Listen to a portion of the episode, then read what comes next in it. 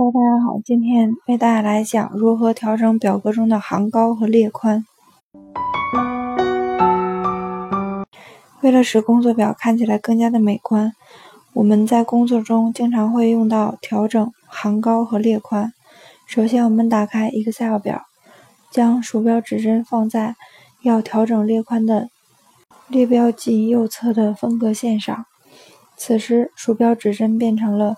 双向箭头形状，按住鼠标左键，此时可以拖动调整列宽，并在上方显示宽度值。拖动到合适的列宽即可释放鼠标。用户还可以双击鼠标调整列宽，使用同样的方法调整其他的列宽和行高即可。同时，我们也可以选中。调整的行或列，单击鼠标右键，在弹出的快捷菜单中选择列宽，设置精确的行高和列宽。